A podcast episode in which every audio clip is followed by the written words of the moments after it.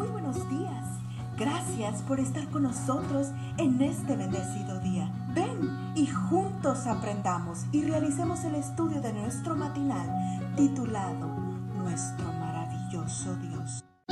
Te invito a que repasemos la matutina del día de hoy titulada Romper hoy el vaso de alabastro. La lectura bíblica se encuentra en Marcos 14, versículo 3. Mientras Jesús estaba en Betania, sentado a la mesa en la casa de Simón el leproso, llegó una mujer. Llevaba a esta un vaso de alabastro con perfume de nardo puro, que era muy costoso. Rompió el vaso de alabastro y derramó el perfume sobre la cabeza de Jesús. En la versión que el apóstol Juan da de la fiesta en casa de Simón el leproso, la mujer que rompe el vaso de alabastro es María, la hermana de Marta y Lázaro. Según el mismo Juan, el hecho se produjo seis días antes de la Pascua, lo cual significa que muy probablemente la fiesta se celebró un sábado de noche. En cuestión de días Jesús moriría. ¿Sabía esto María? Según el deseado de todas las gentes, María había oído hablar a Jesús de su próxima muerte, y en su profundo amor y tristeza había anhelado honrarle. ¿Cómo podía ella expresar su gratitud a quien, además de perdonar sus pecados, había resucitado a su hermano Lázaro?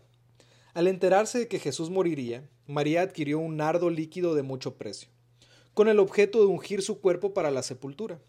Pero luego se produjo un cambio de planes. El don fragante que María había pensado prodigar al cuerpo muerto del Salvador, lo derramó sobre él en vida.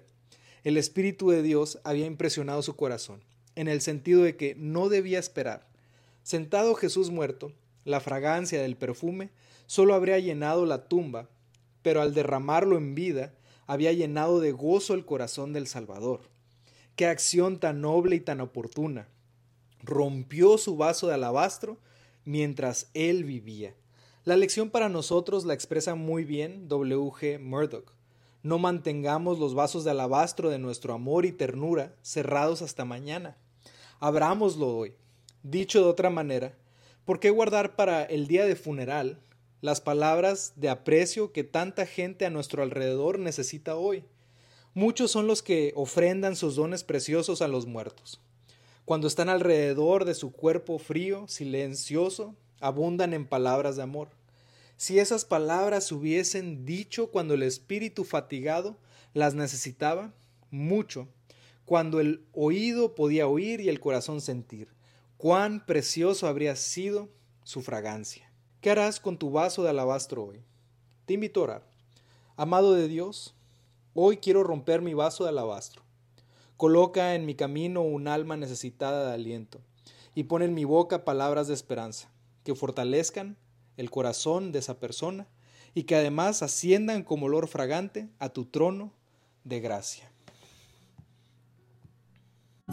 Cada día Gracias Dios por darnos la tranquilidad necesaria para enfrentar los retos, alegrías y dificultades de este nuevo amanecer. Porque el Señor tu Dios está contigo.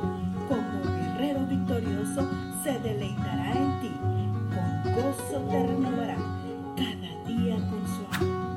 Te esperamos el día de mañana para continuar cobrando aliento en la palabra de nuestro maravilloso